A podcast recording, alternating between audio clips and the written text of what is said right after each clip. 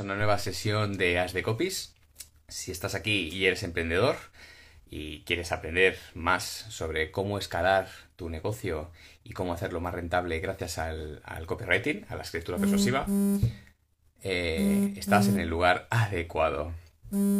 Eh, aquí vas a encontrar eh, las lecciones de profesionales muy top que, bueno, que traemos un viernes sí y uno no. En la sesión de, hoy. Vamos a hablar con un invitado muy, muy especial. Y eh, vamos a hablar sobre un tema eh, muy, muy peculiar, muy peculiar porque sí que es verdad que eh, lo estuvimos bueno, tratando hace ya bastante tiempo, en, justo cuando empezamos con, con, las de copies, hace, hace ya casi un año y medio pero queríamos traerlo a colación porque, bueno, el invitado eh, de esta sesión eh, tiene mucha experiencia sobre ello y creemos que puede aportar muchísimo a, bueno, que nos puede aportar muchísimo tanto a vosotros, a los que estáis escuchando, como también a nosotros los que, los que hacemos, los que hacemos el, el programa. Así que nada. Ahora vamos a ver mi compañera mi compañera Isa, que estará por aquí, preparándose. Estamos en el backstage, perfecto. Y esperemos, esperamos que, que os guste, tanto como nosotros, el poder escuchar de este invitado que ya, bueno, habéis, habéis podido ver eh, anunciado ayer en el post. Hola. Hola. Oye, me he, me he metido desde, desde mi cuenta personal, ¿no? Nada, nada, no, pasa absolutamente nada. Aquí no bueno, pasa ya me nada. quedo. Ahora lo estoy viendo. Esto, esto quedará, quedará, quedará grabado con el nombre de Gayasa, Gaya Isa. que sepáis que el, el, el, perfil, el, perfil, personal de, de, Isa es Gaya Isa. Así que, Ahí es aparte de te lo cuento con palabras, aparte de te lo cuento con palabras. Sí. Me quedo ya entonces, ¿no? Me, da igual, sí, sí, me quedo. Sí, sí. Se me olvidó. Para nada, estamos o sea, no me da cuenta. eso. No, no, para nada, no te preocupes. ¿Qué tal, compañero? Viene por aquí. Muy bien, muy bien, con ganas, con ganas de, este, de, esta sesión, de este, porque claro, también para los que nos estén escuchando, ¿no? Eh, siempre decimos, se quedará grabada esta, esta sesión tanto en YouTube como en Spotify, así que... Ahí viene. Bueno. Ahí está, ahí está. Ah, ¿Lo tenemos por ahí? Dale ahí. A ver, a ver. Vamos a ver. Sí, también, también ya creo que ya creo que es momento también de decirlo. Aprovecharemos que la semana que viene será la última, la última sesión de la temporada. Y, nada, avisar a nuestra audiencia que, cerramos el chiringuito de momento, este de agosto. Y, nos volveremos en septiembre. Un, dame un minutito. Sigue, sigue. Nada, y tenemos aquí a Edu Morata que está en el, en el backstage. Pues si os parece, vamos a darle paso y con él ya vamos a, empezar a tratar el tema de hoy. Que vamos a ver si está por aquí. Vamos a ver. Vamos a ver si podemos entrar. Nada, lo que estábamos diciendo. Tenemos aquí ahora un pequeño fallito directo, del directo. Nada, vamos a empezar. Vamos a darle paso.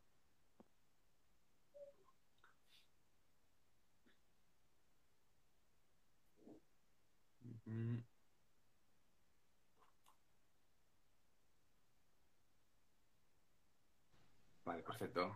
Hola, buenas tardes. ¿Qué tal? Muy buenas. Hola, Edu, encantado de tenerte por aquí. ¿Cómo estás, Cristian? Muy bien, ya después, de, después de aquí de hacer cambios y de entrar en un sitio o en otro, por fin ya podemos, podemos conectar. Ya estamos, los, bueno, los tres, dos veo. Sí, no, no, no, te preocupes, no te preocupes, nosotros seguimos.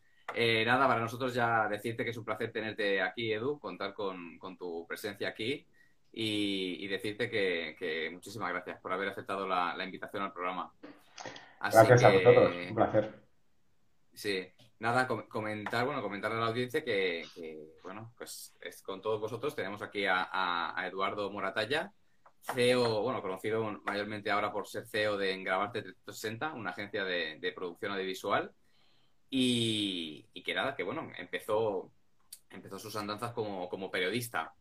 Eh, pero a lo largo de su trayectoria profesional ha, tocado muchos palos, pero acabó ¿no? dedicándose al, bueno, todo lo que es el turismo, turismo y, y ahora eh, se dedica como está formando, forma, ha formado la empresa de, la agencia de audiovisual de, de CEO. CEO. Ahí grabarte 360, disculpas. Eh, nada, mm, decir a nuestra audiencia que, bueno, el tema de que queríamos hablar hoy contigo es el, el tema de, bueno, del el marketing de, de, recomendación, ¿no? También conocido en inglés como referral, referral marketing, que suena así muy pomposo, muy... Sí, es importante ahora tener una, una, palabra en inglés para cada cosa, porque suena mucho más bonita, aunque suena, aunque a veces sea menos efectivo, pero suena más bonito, parece que sabemos más. Es curioso, ¿verdad? También el, el, el inglés, ¿no? Como también acapara mucho el, lenguaje con, eh, cuando son tecnicismos del marketing y tal, el inglés está presente en todo. Sí, es, verdad que casi todo viene de allí porque ellos eh, llegaron antes que nosotros, ¿no? A muchos de estos términos del tema de la mercadotecnia, etcétera, pues llegaron antes que nosotros y nosotros directamente los hemos adoptado. Y, pero en ocasiones, cuando nos comunicamos o cuando vamos a reuniones o con clientes, eh, suele ser, o sea, a veces es un problema eh, porque usas términos que todo el mundo piensas que entiende, pero, pero que no. Con el referral marketing que tú decías, que nosotros en la agencia hemos tenido mucho debate, pues es un problema a veces. Eh, porque cuando tú hablas programas de recomendación, pues la gente más o menos lo puede entender. Cuando hablas de crear estructura de clientes que captan clientes, bueno, pues, pues te, te sugiere algo, pero cuando hablas de referral marketing, pues muchas veces no. Muchas veces te quedas en vacío. Hola, ¿qué tal? Pues, Disculpadme. ¿eh? Hola, ¿cómo estás? Sí. No, estábamos comentando, ¿eh? estamos comentando este Isa, nada, el, concepto de referral marketing, que preferimos también llamarlo, bueno, traducirlo al, al, castellano para, para, que nos entienda todo el mundo. Exacto. Y, y nada, eh, que decir que, bueno, es una estrategia, ¿no? El referral marketing es una estrategia que también se está utilizando a día de hoy para captar más clientes, ¿no? Hacer que tus clientes capten más clientes. sí, o sea, al final también que... Sí. La, recomendación, la recomendación es algo que funciona en, muchísimos ámbitos. Es verdad que incluso eh, o sea, el boca a oreja ha funcionado toda la vida. ¿Dónde quieres ir a comer? Eh, pues ya preguntas a un local dónde quieres ir a comer. Yo qué sé, yo cuando era pequeño y tenía que encontrar una dirección, eh, bueno, era pequeño, hace 20 años que no existía Google Maps, yo iba con el coche y me paraba y preguntaba a un vecino, oye, ¿dónde tengo que ir a este sitio? Bueno, pues eh, el boca oreja ha existido toda la vida. Con las redes sociales e internet, pues lo que tenemos es muchas más vías para generar ese boca oreja. Y lo que se han abierto es un montón de, un montón de cosas que tienen que ver con la recomendación. O sea, TripAdvisor funciona con recomendación. Mm. Es un tipo de recomendación bueno, de, usuarios, pero es verdad que son usuarios terceros distantes, ¿no? Los influencers son recomendadores. Eh, bueno, son figuras relevantes que nos creemos porque tienen prestigio, ¿no?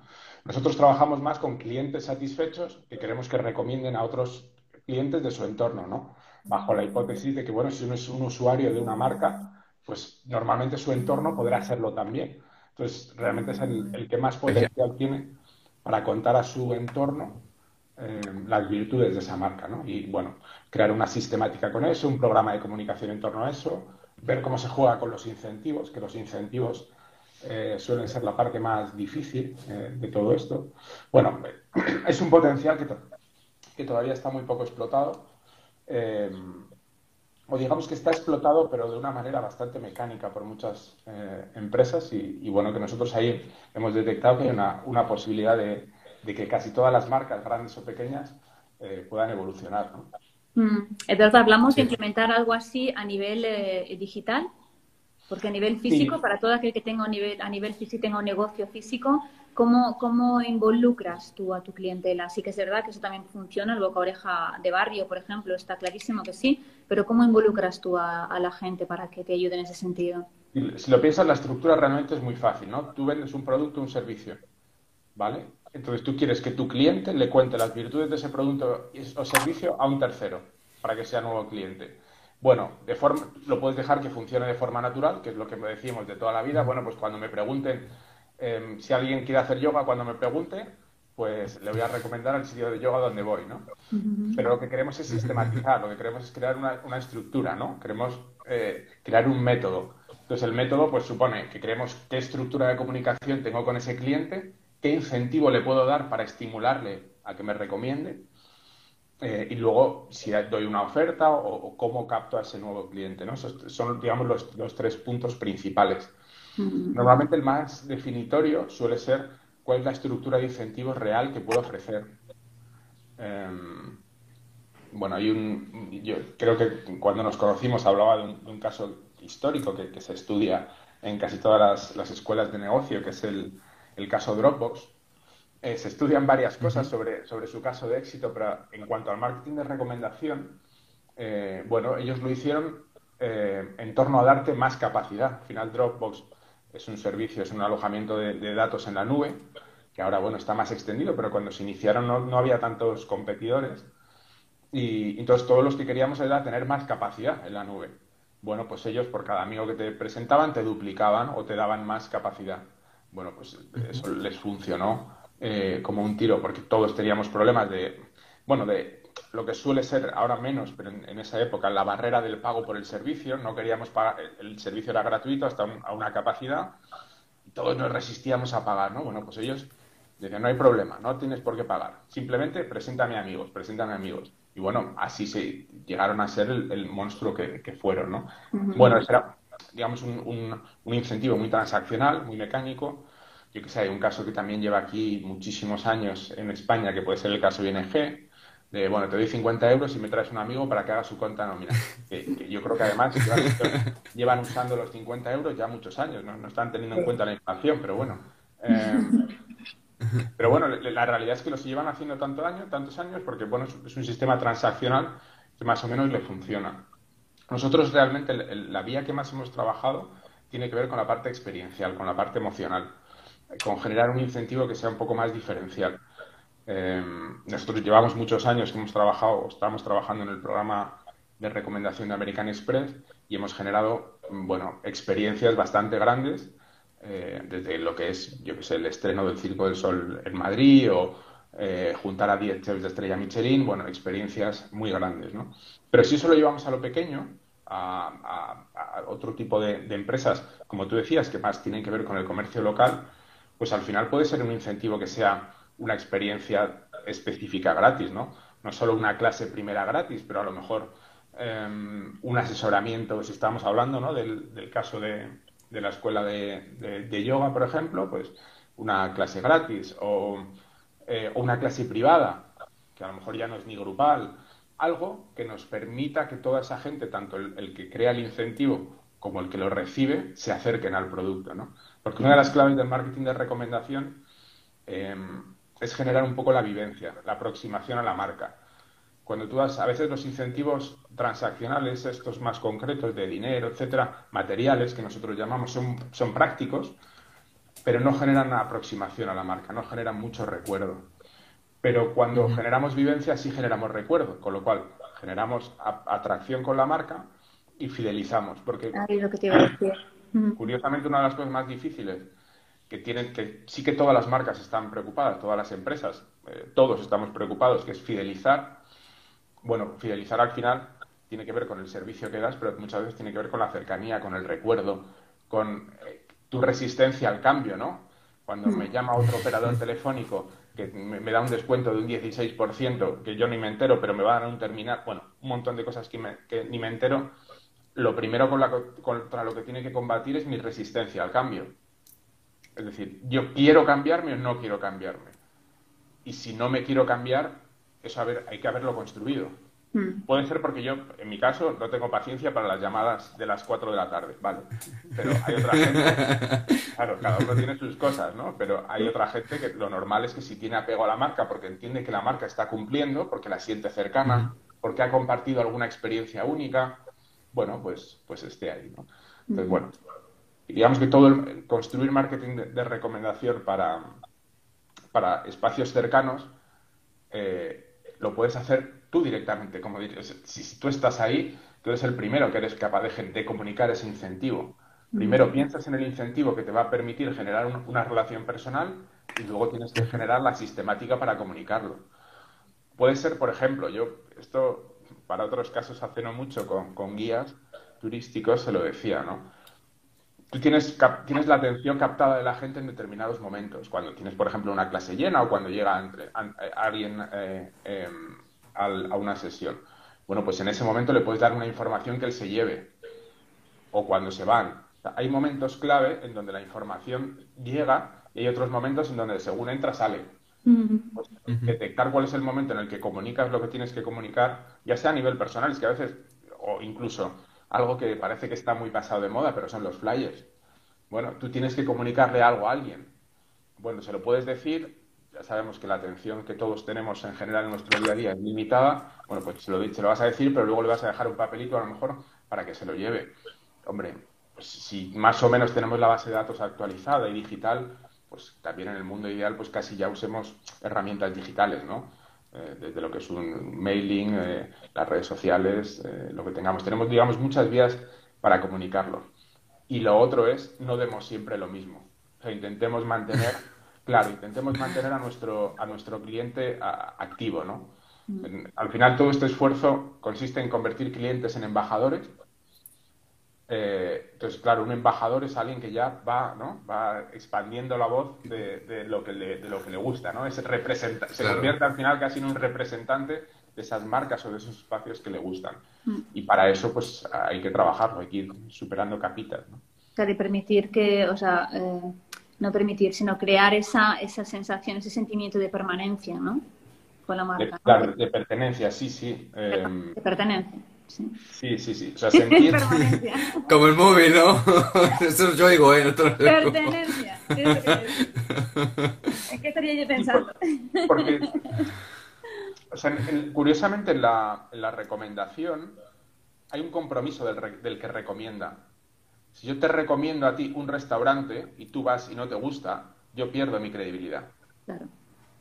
Entonces, el, ejercicio de recomendar supone un compromiso del que recomienda.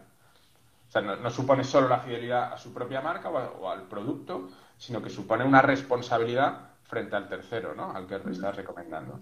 Entonces, bueno, para que eso se dé, tú te tienes que sentir con la confianza de poderlo recomendar y eso hay que construirlo, claro. Y, más o menos con unos valores más o menos equitativos, porque igual está el muy exigente y el que no tanto y... claro. Pero sí, ahí, donde, por dónde vamos. Ahí es donde el incentivo lo suaviza. Es donde el incentivo al que le ha gustado o al que le ha gustado muchísimo, a los dos, si el incentivo es bueno, pues les mueve. Hmm. Les mueve a quedarse con lo bueno, ¿sabes? Hmm. A, recomendarlo porque hay cosas buenas que, sí le han gustado, ¿no? Hmm. Y es donde los vamos moviendo de clientes a embajadores, ¿no? Que es un poco ese, ese trabajo. Y, Esos son, sí. Perdona. No, que se llaman evangelizadores, que hay ese término que dicen que es, que lo dices tú, ¿no, Eduardo? Gente que es sí. porque evangelizador a veces tiene como esa bueno, religiosa. Sí, la religiosa. No, no, no, pero... no, no.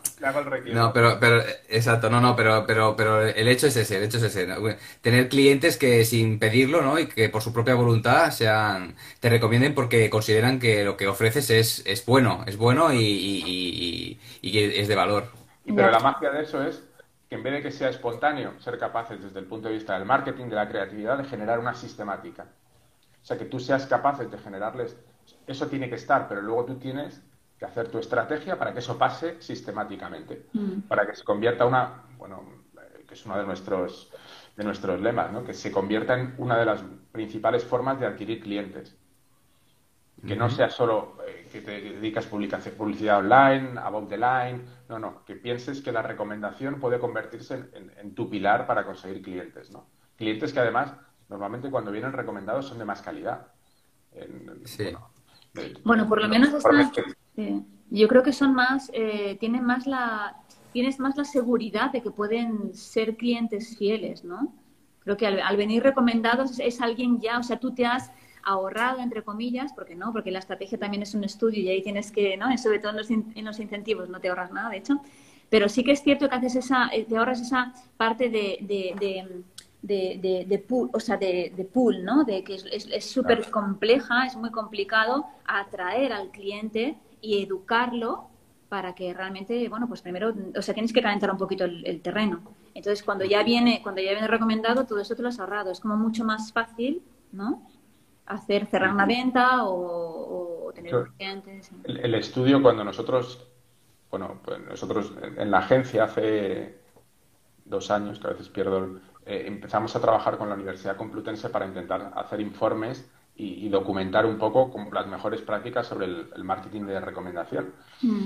Y en el primer informe, una de las, el primer informe era un estudio sobre, digamos, un metaestudio sobre toda la documentación y bibliografía que había un poco a nivel global sobre el tema, ¿no? Y, conjugando todo eso, una de las cosas que se veía era el gran impacto que tenía eh, los programas de recomendación en la calidad del nuevo cliente. Es decir, se estudiaba que más o menos de media el valor de ese nuevo cliente era el doble que un valor de, un cliente que venía por una publicidad convencional.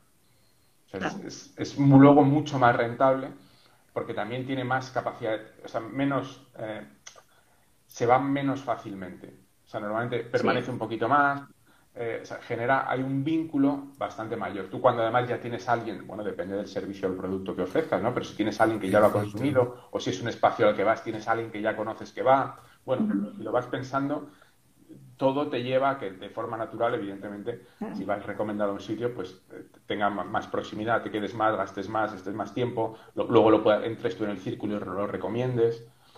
Por lo menos mientras el producto o servicio se mantenga, claro, luego es otro trabajo. De manera automática ganas confianza, ganan confianza y autoridad. Es como, ¿verdad? O sea, ya, ya la ven, ya le viene recomendado. Alguien ha hablado de es Que, es que todas las objeciones las han derribado ya, han pasado por el filtro. Es como que viene, viene, limpio. O sea, el que, el que viene después viene limpio. O sea, ya viene ya. y tienes ahí el, el, problema de bueno, la comunicación siempre genera expectativas cuando la comunicación es de alguien cercano, es verdad que genera más credibilidad, como hablábamos, pero también a veces, bueno, la expectativa no es exacta. Eh, entonces, bueno, a veces sí que hay esa, mini fricción, ¿no? Em, pero bueno, dentro de los problemas que tenemos a la hora de, captar clientes, digamos que sería mínimo. Y Eduardo, ¿podrías, bueno, no sé, ¿es público este estudio de la Complutense? Sí, sí, sí. Sí, eh, sí, son todos. Ahora estamos terminando el segundo, sí, el primero, para llegar a él, bueno, me podéis escribir por LinkedIn o si no, lo más fácil realmente es entrar en la página de la agencia que es grabarte360.com y ahí lo solicitáis. Hay un, directamente un apartado para solicitarlo y, os lo enviamos al, que lo quiera. Y ahora estamos en el proceso de hacer el segundo. Bueno, el proceso ya, ya se ha hecho toda la primera parte. Este segundo es sobre con entrevistas de profesionales del marketing y la fidelización en España, de, grandes empresas, algunas medianas. Eh, bueno, para entender no solo ya de otros estudios, sino en la práctica, cuál es la visión real que hay de los profesionales del marketing en nuestro país sobre la rentabilidad de los programas de fidelización y de recomendación para los que sí que están haciendo recomendación. ¿Y una comparativa? Es, es una, claro, es ver cómo ellos enfocan el tema, que, digamos, qué enfoque, qué hueco le dejan dentro de sus planes de marketing, eh, cómo creen que los programas de fidelización o de recomendación se retroalimentan, bueno, es un poco intentar aprender eh, desde el punto de vista práctico, así como el otro era teórico, porque se basaba en otros estudios, pues este hemos ido al otro lado, ¿no? Que es la práctica, mediante entrevistas, entender qué piensan los profesionales del marketing en nuestro país eh, sobre esto. Y, bueno, ahora están los investigadores ya con todas las entrevistas hechas, pues eh, como tú dices, comparando, sacando conclusiones y confiamos en que para final de septiembre podamos ya, ya publicarlo. Ah, pues me, voy a pedir, me, voy a pedir, el primero y voy haciendo ya, en veranito voy ya ahí empapándome, porque yo necesito hacer un gran trabajo en ese, en ese aspecto, me gustaría además. dos prácticas así rapiditas que se te vengan así, que te vengan a la cabeza para... Para, para conseguir esto. Primero, como os decía, que pienses qué ofreces, cuál es el incentivo que ofreces.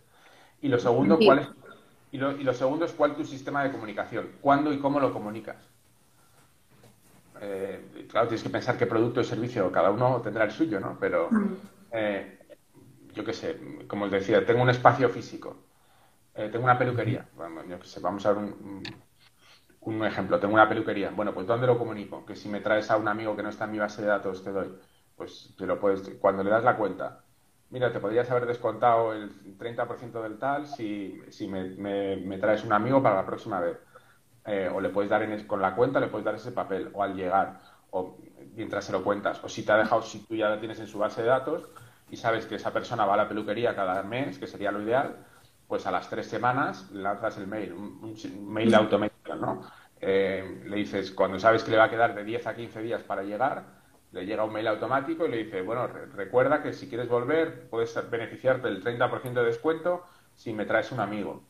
Em, o eh, vamos a hacer, si hablábamos de las experiencias, ¿no? Pues el viernes por la tarde vamos a hacer un cóctel especial para hablar de nuevos modelos de peinado. Eh, invita a tu amigo a una, puedes venir con un amigo para conocerlo. Hmm. Bueno, yo opto más por esa, por ese tipo, porque me da la sensación que ofrecer descuentos y promociones y demás como que le quita valor a tu trabajo, o a tu servicio o a lo que vendas.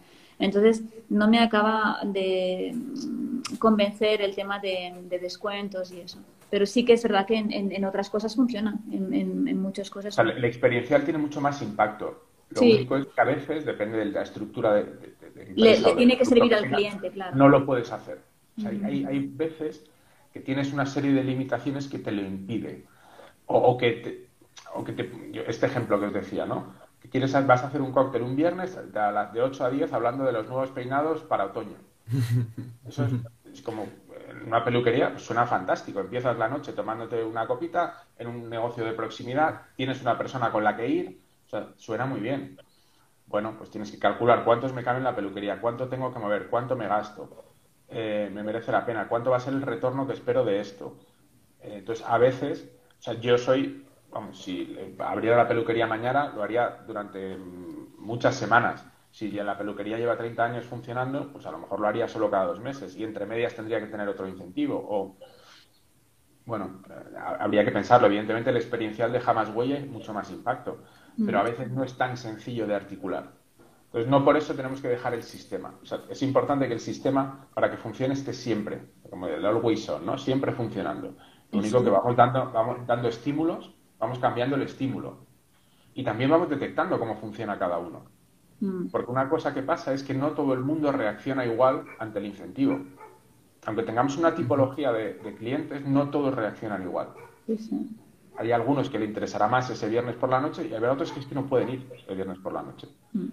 por mucho que les interese, que directamente no pueden ir. Con lo cual, esos te los has quitado, no los has incluido. Entonces, el segundo incentivo que pienses, a lo mejor sí, porque viven lejos, porque solo están ahí en horario de trabajo, entonces siempre van a la peluquería porque es el horario de trabajo. Bueno, cada uno, yo estoy poniendo ejemplos, pero cada uno con, lo que le toque. No, no, pero está muy bien, está muy bien.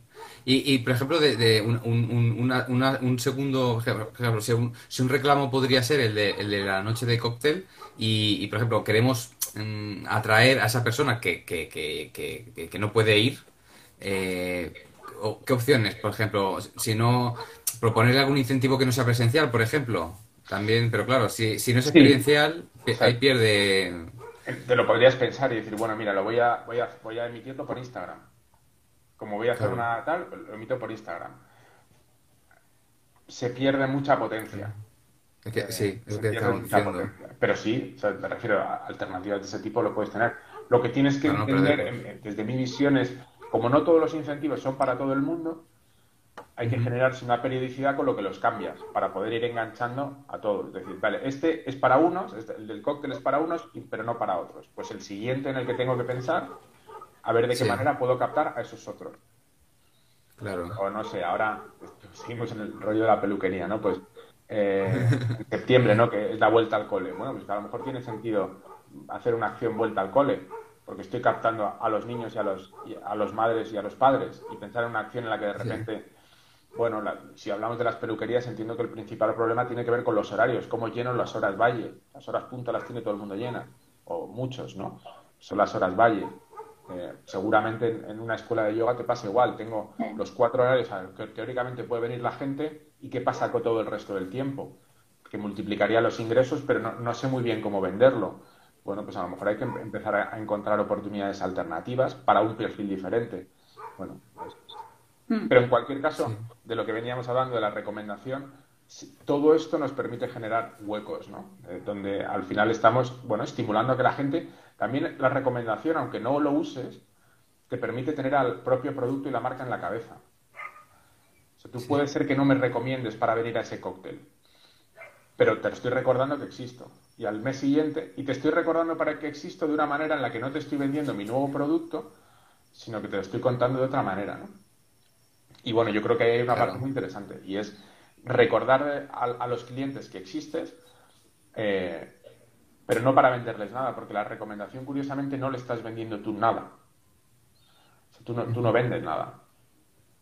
Entonces, eres capaz de generar un flujo de comunicación, eh, bueno, que es más suave también de digerir. Mm. Oye, yo te digo una cosa, Eduardo. Tú me dices un cóctel así fresquito, un viernes por la noche en una peluquería con aire acondicionado. Oye, yo te digo que sí, ¿eh? Claro. Aunque, aunque, aunque no me guste, aunque no me guste el tema de los peinados, pero yo voy, ¿eh?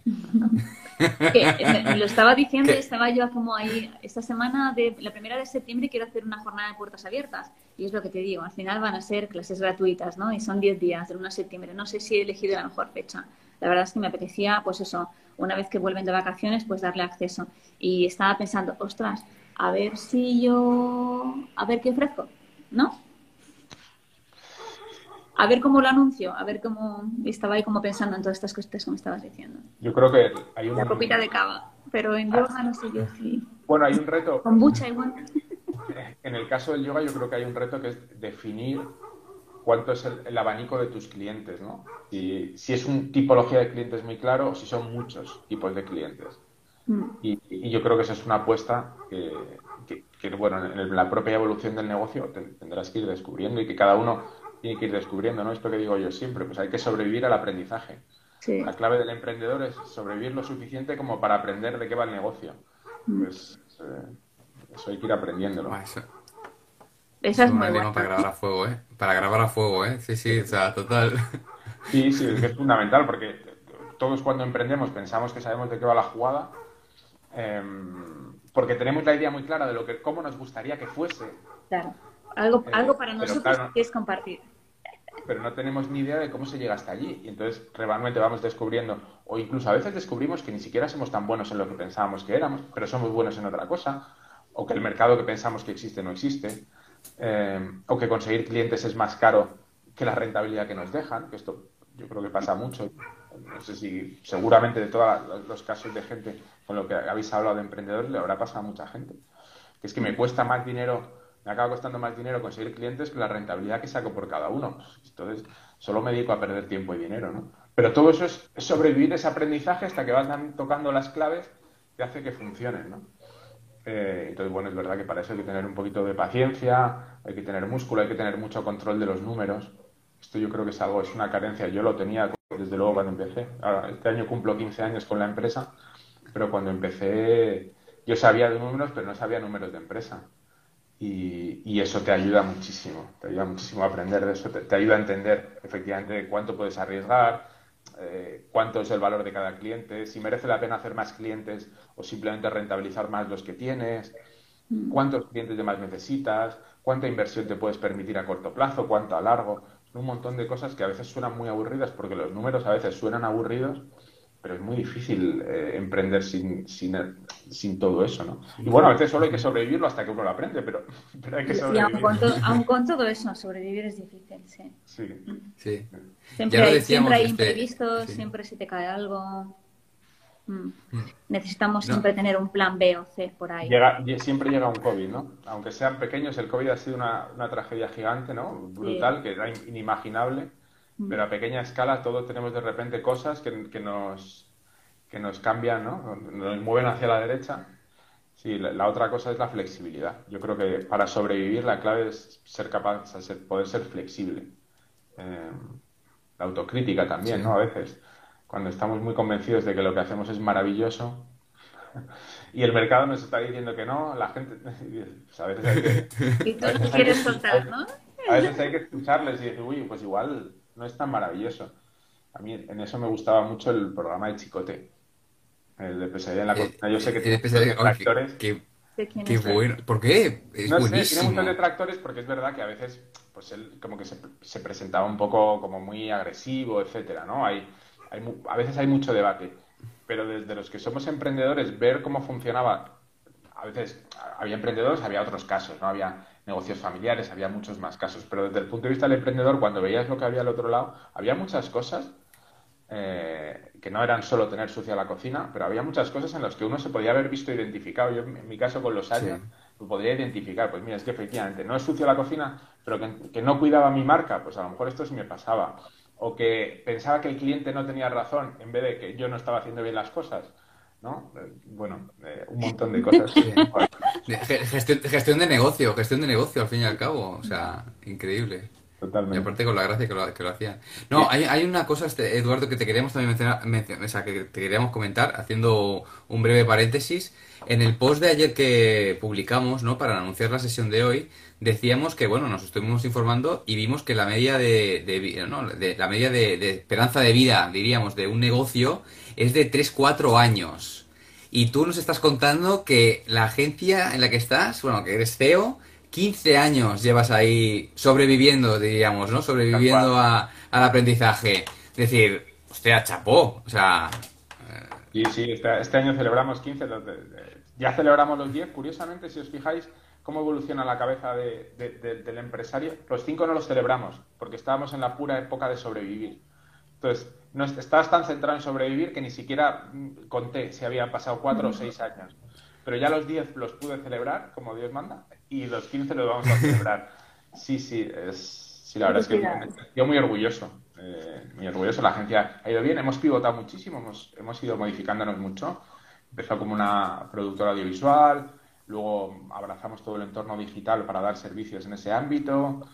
Eh, bueno, luego dimos el salto de trabajar, de ser agencia de agencias para ser agencia de clientes, empezamos a abordar la parte estratégica, y, desde la parte estratégica, bueno, la verdad es que hemos conseguido dar muchas soluciones, ¿no? De, contenidos, de, enfoques muy interesantes para, resolver problemas de negocio.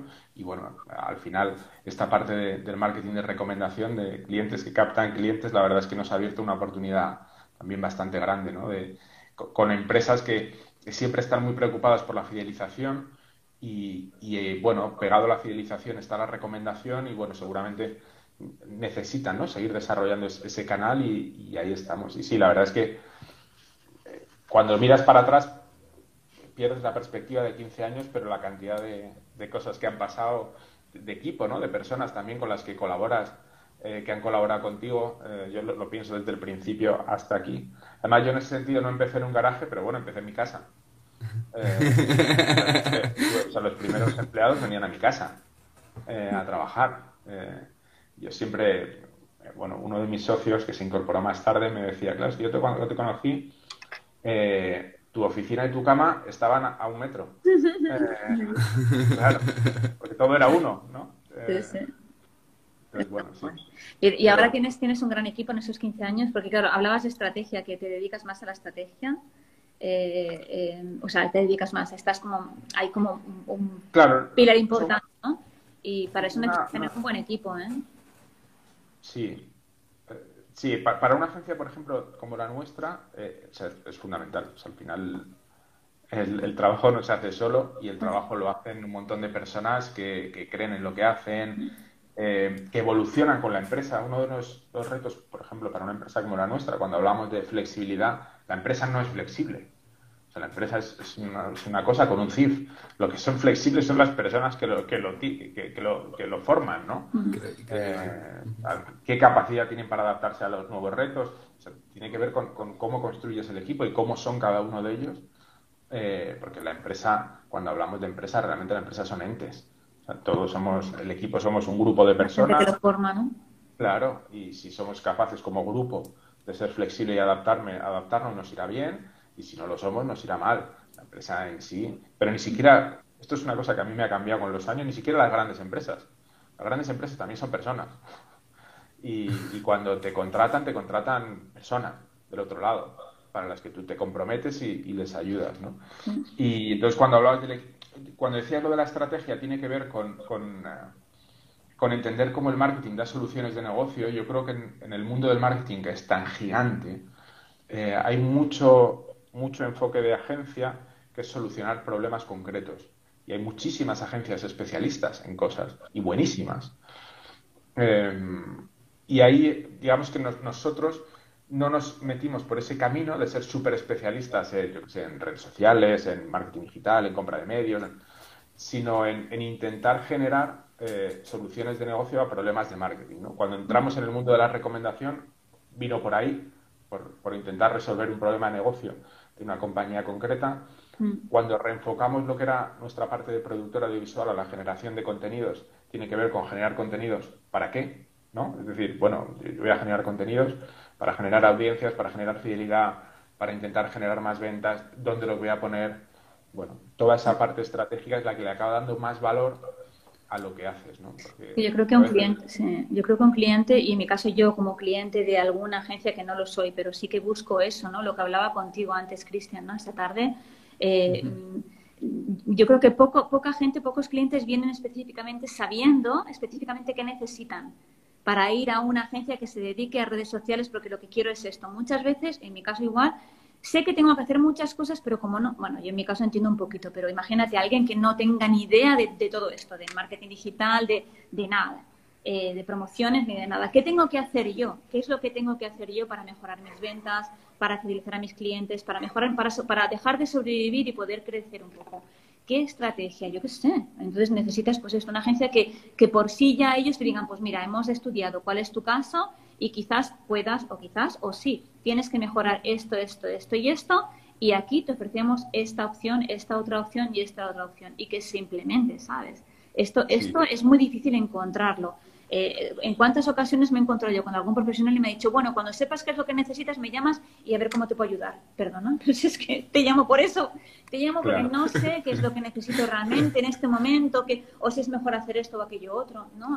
Y... Hay, hay un, o sea, uno de los grandes retos que tenemos en la comunicación personal y en la comunicación profesional es que la gente muchas veces eh, te dice lo que quiere, pero eso no es lo que necesita. Claro. Eh, y entonces, en esa pequeña disfunción, eh, yo como agencia de marketing puedo hacer lo que me pide. Ya, pero... Directamente. Pero es verdad que normalmente o muchas veces puede ser pan para hoy, hambre para mañana. Mm. Porque si tú entiendes de primeras que lo que te pide no es lo que necesita, tú a lo mejor lo vas a hacer y lo vas a cobrar a corto plazo, pero ahí se va a acabar porque no va a valer para nada. Entonces, eso es un, yo creo que es un reto muy difícil, ¿eh? de, que quizá también te lo va dando un poco a poco la experiencia y, el conocimiento, también el conocimiento de en qué jardín te metes. Porque muchas veces si tú le dices a alguien, oye, yo creo que esto no es lo que tú necesitas, yo creo que necesitas hacer esto y esto, tu nivel de compromiso con el proyecto es mucho mayor. Es decir, wow, ¿no? se están fiando de, mi visión de su negocio, de cómo implementar la, la estrategia para llegar a donde quiere, eh, bueno, luego hay que llegar. O sea, hay que comprometerse mucho para llegar, ¿no? Y eso, cuando tú decías tu caso, eh, es que no es tan fácil que, de este lado eh, te, comprometas a que te digan. claro, yo te voy a dar la solución y va a funcionar. Pues, en esa relación bidireccional hay, hay miedo y, bueno, el miedo va desapareciendo con la confianza y cuando hablamos de lo de los años, ¿no? Claro, cuando más años le echas un poco a, esto, pues dice, bueno, es que ya lo han hecho para esto, para los otros, o sea, ya te vas generando la confianza que, permite que la gente apueste por ti. Ahí es donde, por ejemplo, nosotros sí que detectamos que tiene mucho peso el, valor de las marcas en el, mundo de las agencias, em, porque las, las marcas o las agencias grandes quitan peso a la responsabilidad en la toma de decisión de por, qué, por quién apuesto, ¿no? Apuesto por, por grabarte, ¿no? Para que nos haga una estrategia o apuesto por Ogilvy. Pues aunque nosotros vayamos a poner más recursos o sobre un caso concreto podamos saber más, eh, es un problema en la toma de decisiones de una empresa, porque, wow, ¿quién, quién se va a mojar, ¿no? ¿Quién va a poner su, su cargo eh, por alguien que tiene menos reputación en un ámbito frente a otro, ¿no? Entonces, en la toma de decisiones, en la toma de riesgo, pues eh, a veces el, valor de la marca o, el nombre también, también puntúa. Pero bueno, lo que estábamos hablando de, la estrategia, yo creo que es una de las, eh, de las patas clave. Entender que, por eso os decía, lo que no somos una agencia específica. Si tú vienes y me pides redes sociales y yo no creo que necesites redes sociales, yo no te haré redes sociales. Eh, pero si tú me vienes a decirme cuál es mi estrategia y yo solo vendo redes sociales, te voy a vender redes sociales, te haga falta o no. Pues, no es nuestra forma de trabajar eh, y creo que es perfectamente legítima de toda la gente que lo hace y hay gente que lo hace maravillosamente bien. O sea, la nuestra es intentar generarte una solución a medida para resolver tu problema. Y eso es difícil, ¿eh? Porque como te digo, supone, supone mucho de pensar, pero luego supone mucho de, también de riesgo. Sea, uno también se arriesga, ¿no? Desde este lado, en, el comprometerse a, a, encontrar una solución diferente. Ya, pero sabes que, Eduardo, por lo menos es el trabajo hecho. Que funcione o no funcione van a depender de otros factores. Hay cosas que también se nos escapan de la mano, pero si se pone uno manos a la obra, ¿no? Sí, sí, sí, sí, sí. O sea, desde luego que, hay que intentarlo, claro. Mm.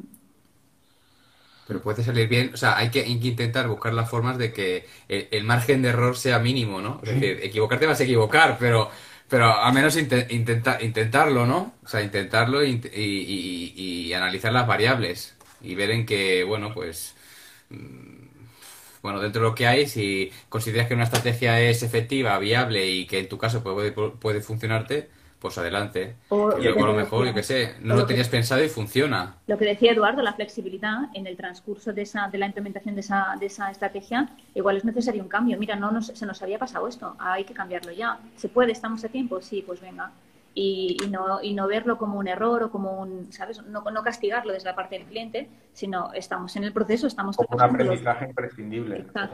que todo vaya bien al 100% desde el primer momento es, eh, casi una utopía. La clave es, la clave es que la estrategia no, sea mala, es decir, que y que los errores eh, se puedan ir subsanando para que bueno te acerques cada vez más en cada decisión que vas medio corrigiendo a lo que es el puro éxito, porque que todo sea, tenga el 100% de éxito a la primera, eh, se puede dar, se puede dar, pero es mucho más difícil. O sea, lo normal es que tengas que ir corrigiendo, tengas que ir viendo cosas, que las cosas no, sean eh, absolutamente ideales. Y bueno, ahí también entra lo que hablábamos de la supervivencia del aprendizaje. Bueno, tienes que darle un poquito de tiempo. Tienes que dejar que las cosas corran un poco. Mm. Eh, y luego la otra parte tiene que ver que esto en las empresas grandes yo creo que pasa un poco menos, pero todos cuando somos emprendedores tenemos que aprender que, que es que primero hay que gastar y luego ver si funciona. O sea, no tenemos más remedio. no tenemos, es una pena, pero es que no, hay otra manera que, perder antes de ganar. Mm. Yo no, no, no, no sé cómo es la forma de ingresar antes de gastar. No, yo no la he descubierto. Me, encantaría, pero yo no lo he conseguido. Y, y, entonces muchas veces estas cosas nos acaban preocupando, pero es que siempre hay que gastar antes. Yo no veo otro, otro remedio. Sí, ¿no? No sé, un crowdfunding. Claro, bueno bueno, pero ya hay alguien que se lo gasta, tú ya te estás, sí, sí, gastando tiempo en hacerlo. Hay, hay, que invertir algo. Otra cosa es que el dinero no sea tuyo, pero no importa, porque vas a estar gastando antes de ingresar, es que no, no tiene más remedio.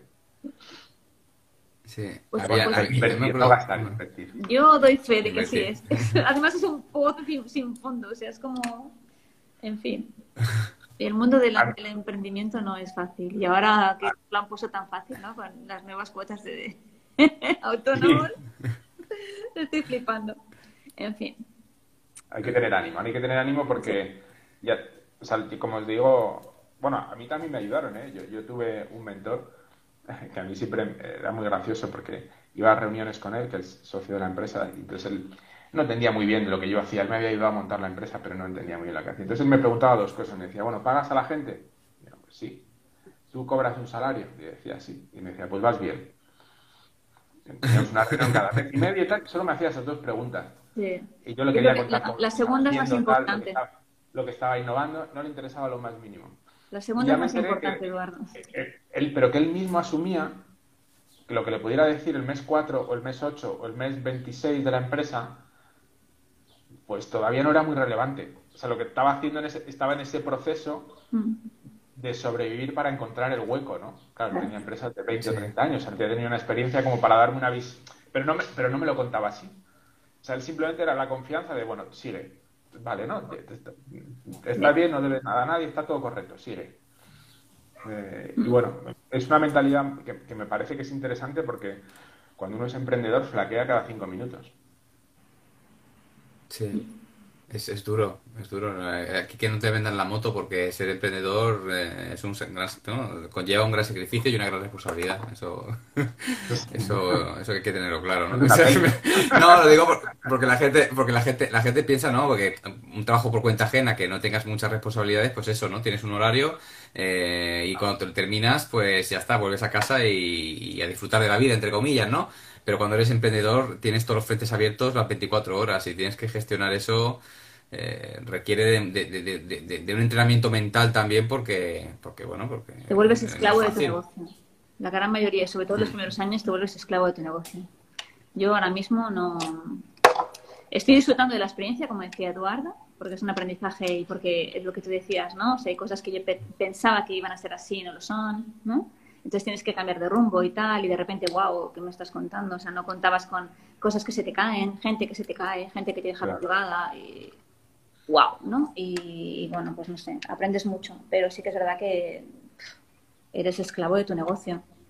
Sí, por ejemplo, en eso que dices, la, la, gestión emocional con las personas que tienes alrededor también es un, es un aprendizaje, mm. porque no todos reaccionamos igual ante, ante este tipo de cosas, ¿no? Eh, y hay gente que confía y no confía, y hay gente que desconfía y luego confía, y hay gente que dice que está y no está, y hay gente que no está pero luego aparece. Y eso en lo personal, pero cuando uno tiene clientes es igual. Eh, entonces, bueno, hay, que, ¿no? hay que aprender a convivir con todo eso y, y a no amargarse. Es una parte difícil, no amargarse. Mm. Eh, y sobre todo, y sobre todo, y sobre todo yo creo que esto, este, yo te digo una cosa, eh, para nosotros y seguramente para muchos de los que nos están escuchando, eh, esta sesión de Copies es liberadora, porque estás diciendo una de cosas, este Eduardo, que estás, estás relajando a muchísima gente. O sea, estás diciendo, ah, yo también pensaba esto y no, y no, y no, y no lo, y no lo escuchaba por ningún lado, ¿no? O, estas creencias, ¿no? emprendimiento solo ves la parte casi de éxito, ¿eh? eh sí.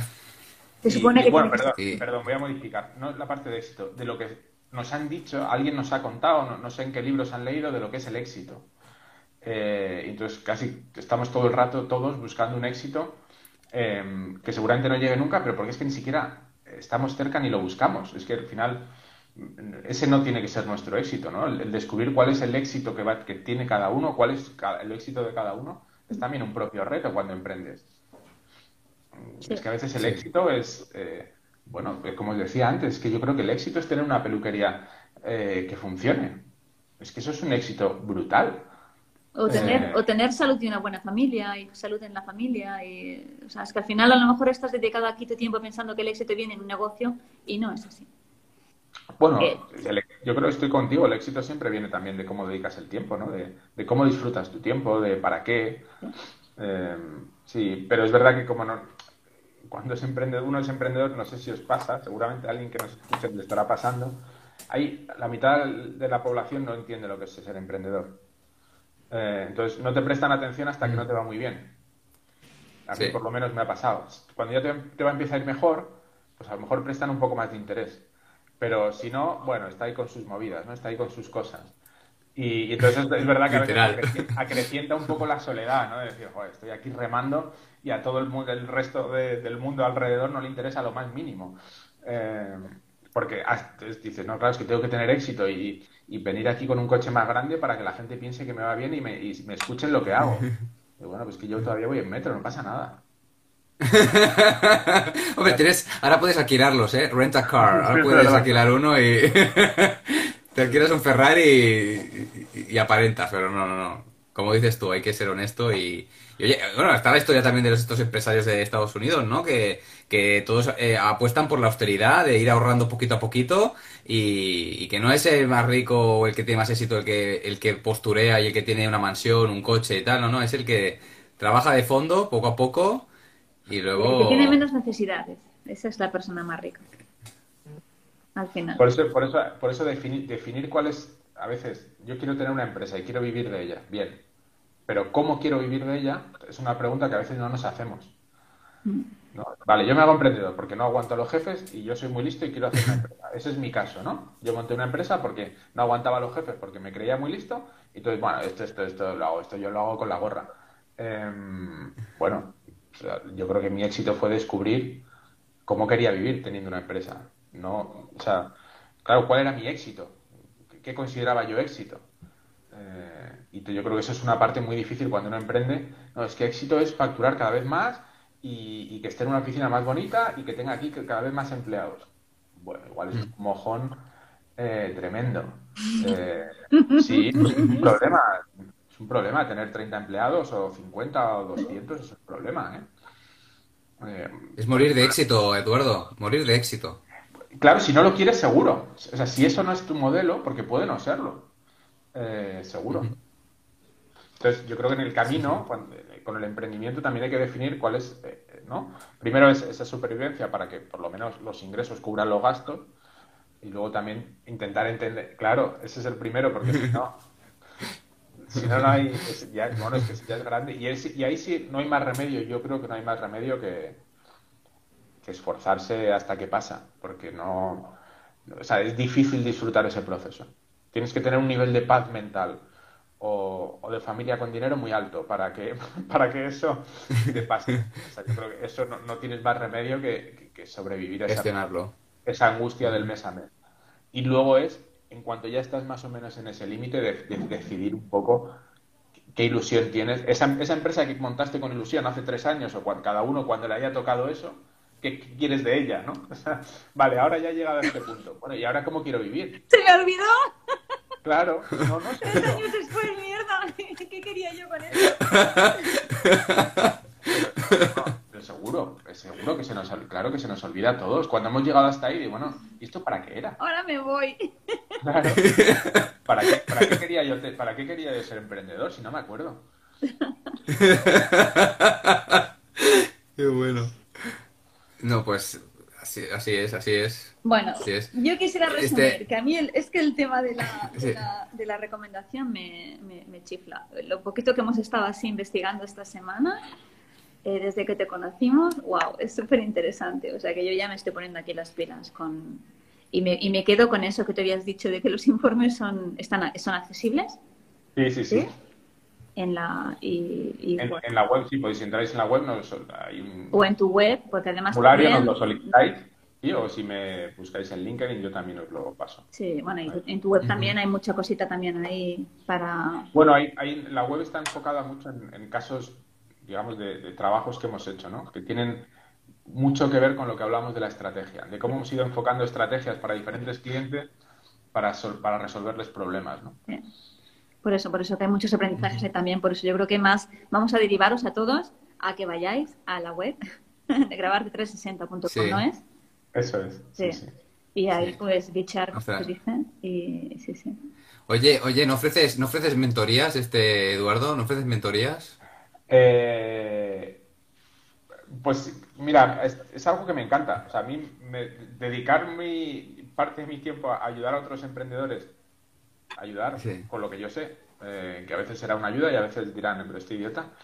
Em, pero sí, sí, es, a mí es algo que me encanta. O sea que eh, no lo ofrezco, o sea, no, es un trabajo que haga, no, pero en, la medida en la que alguien me lo pida, me lo, vamos, me lo plantearía seguro. Bueno, consultoría. Hombre, consultoría de eh, estamos, como servicio, ¿no? Seguro que sí. ¿Qué consultoría sí que estás ofreciendo como servicio, no? ¿No? Vale, ya vas, vas directamente a la faena. Eh, o sea, sí lo, ofrecería, pero no estamos en un mercado donde la gente nos pida solo consultoría. Mm. Al final pasa mucho con cuando la gente, o sea, cuando es una empresa grande que quiere consultoría, lo que hace es la trampa del concurso. Ya. Que yo tengo una necesidad, saco un concurso para gente. Entonces, la trampa tiene su beneficio, que si te cogen, te cogen. Y, entonces, no solo es por, porque hayas pensado, sino por la ejecución, ¿no? Mm pero suelen ir más por ahí. Y luego lo que es consultoría pura ya va por la parte de consultorías que, se dedican 100%, ¿no? Eh, o sea, muy, muy pocas veces. Tiene más que ver con, tengo una necesidad, entonces hacemos la consultoría y la estrategia y la implementación. Cuando el proyecto va más, lo quiero hacer, ¿no? O sea, tengo este problema y lo quiero hacer. Mm. Pero bueno, sí, o sea, abiertos desde luego a, a escuchar necesidades y a ver si, si, podemos ayudar. Y lo que tú decías de la mentorización, bueno, si hay alguien que, que, quiera, que crea que le puedo ayudar en algo, puedo estar abierto, claro. Seguro que sí, ¿eh? yo creo que más de uno aquí has convencido, ya te lo digo yo. No, decirte, decirte, Eduardo, que, bueno, antes que nada, a los que nos están escuchando, por favor, si alguien tiene alguna pregunta, eh, sobre lo que estamos hablando, marketing de recomendación, eh, experiencias o, anécdotas o cosas que queréis comentarle a Eduardo, eh, por favor aprovechad ahora este, este ratito que, vamos, sí. Que, que, esto que es, una, que es una oportunidad única ahora mismo. tenerte aquí, Eduardo, pudiendo responder a, hasta, a todas las preguntas que nos hagamos, de verdad que... Pero tienen que quedar focos, estarán todos en el coche yéndose de vacaciones, ¿no? Que es el día operación Sí, salida. nada. O si no, o si no, mira, que quede constancia. Ah, ya, ya que estamos, lo decimos. Eh, esta- este directo se subirá a YouTube, ahora na- nada más a acabar, y a, y a Anchor Spotify, para que la gente lo pueda escuchar, ¿ves? Ahora que dices tú, que van con el coche, porque se lo pongan en el coche mientras se van a, a Málaga o de viaje a, a Portugal, a donde sea, con el coche. Eso, sí que es bueno. Eh, sí, sí, no, de verdad, eh, para nosotros es un honor, un placerazo haberte tenido aquí. Eh, es decir, hemos aprendido mucho. Es que estaba pensando y digo, hostia, parece que esto que tenemos una masterclass, esto, esto es increíble, o sea, la cantidad Bueno, de pues, contenido eh, de valor. El problema es que no me callo, ¿no? No, no, no, no, pero, pero, pero, pero para, pero, pero Nos para nada, para nada, o sea, muy- nos haces las de copy no- muy, muy fácil, muy fácil. muy, eh, sí, muy, muy muy- ameno, muy fácil, muy, muy, muy entretenido y, y muy instructivo. O sea, hemos aprendido muchísimo, ya te lo digo. Bueno, gracias. Y, y nada, para, para acabar, porque ya nos queda nada. En teoría nos hemos pasado un poquito de la hora, pero no creo que no, aquí no me han avisado ni nada. Por si acaso, Pero na- nada, rápidos, nada, rápido, este, Eduardo, eh, ¿qué, eh, los próximos años, ¿tienes algún proyectito, algo pensado, algo que quieras anunciar a la Bueno, audiencia? como, como hemos estado hablando de ello, si queréis, a partir de, yo creo que final de septiembre, ver el nuevo informe de, de marketing de recomendación que vamos a sacar con la Complutense. Y luego Sí. otra cosa, bueno, que es, que es interesante que este año, como cumplimos 15 años, eh, hemos decidido hacer un concurso de clientes en vez de que, las que los clientes hagan concurso de agencia. Entonces, bueno, es una forma, digamos, una forma graciosa de decir que hemos decidido elegir algún proyecto solidario eh, Ay, para guay. trabajar en él como agencia. Y, y bueno, estamos ahora justo en ese proceso, ¿no? Ver, ver con qué proyecto nos vinculamos eh, para echar una mano. ¿A que me presento? Claro. Venga. Sí, pero tiene que A ser ver. solidaria. ¿Qué? Tiene que ser proyecto solidario. Ya, bueno, ya veré. No, no, no conozco tu proyecto, y igual lo es, ¿eh? Algo, algo por ahí puedo mover, creo. Qué bueno. Qué bueno. Oye, muy pues, pues muy, muy interesante, exacto, muy, inter- muy interesante. Pues nada, eh, que quede constancia de ello. Eh, nosotros esto, por nuestra parte, eh, invitamos a toda la gente que nos esté escuchando y que nos vaya a oír o ver, que visiten la, la página de LinkedIn, ¿no? La página web de Agencia 360. eh, también tu perfil Edu- eh, Eduardo Moratalla en LinkedIn por si se quieren poner en contacto contigo. Y, y que nada, que muchísimas gracias por, por estar aquí con nosotros, Eduardo, de verdad. Gracias a Eh, vosotros. Ha sido, conoceros. ha sido, un- ha sido, ha, ha sido un honor, de verdad. Gracias. Y Gracias. por, y por nuestra parte, eso, nada, feliz fin de semana, Eduardo, y a, y a los que nos están viendo, eh, la semana que viene tenemos ya nuestro, nuestra última sesión antes de verano, y ya pues eh, volveremos en septiembre, el 9 de septiembre. Ya lo iréis, lo, lo iremos anunciando por aquí por el, por el canal, el perfil de Instagram. Así que nada, un abrazo para todos y que tengas un buen fin de semana. Feliz fin de semana. Besitos. Chao. Adiós. Adiós. Adiós, adiós.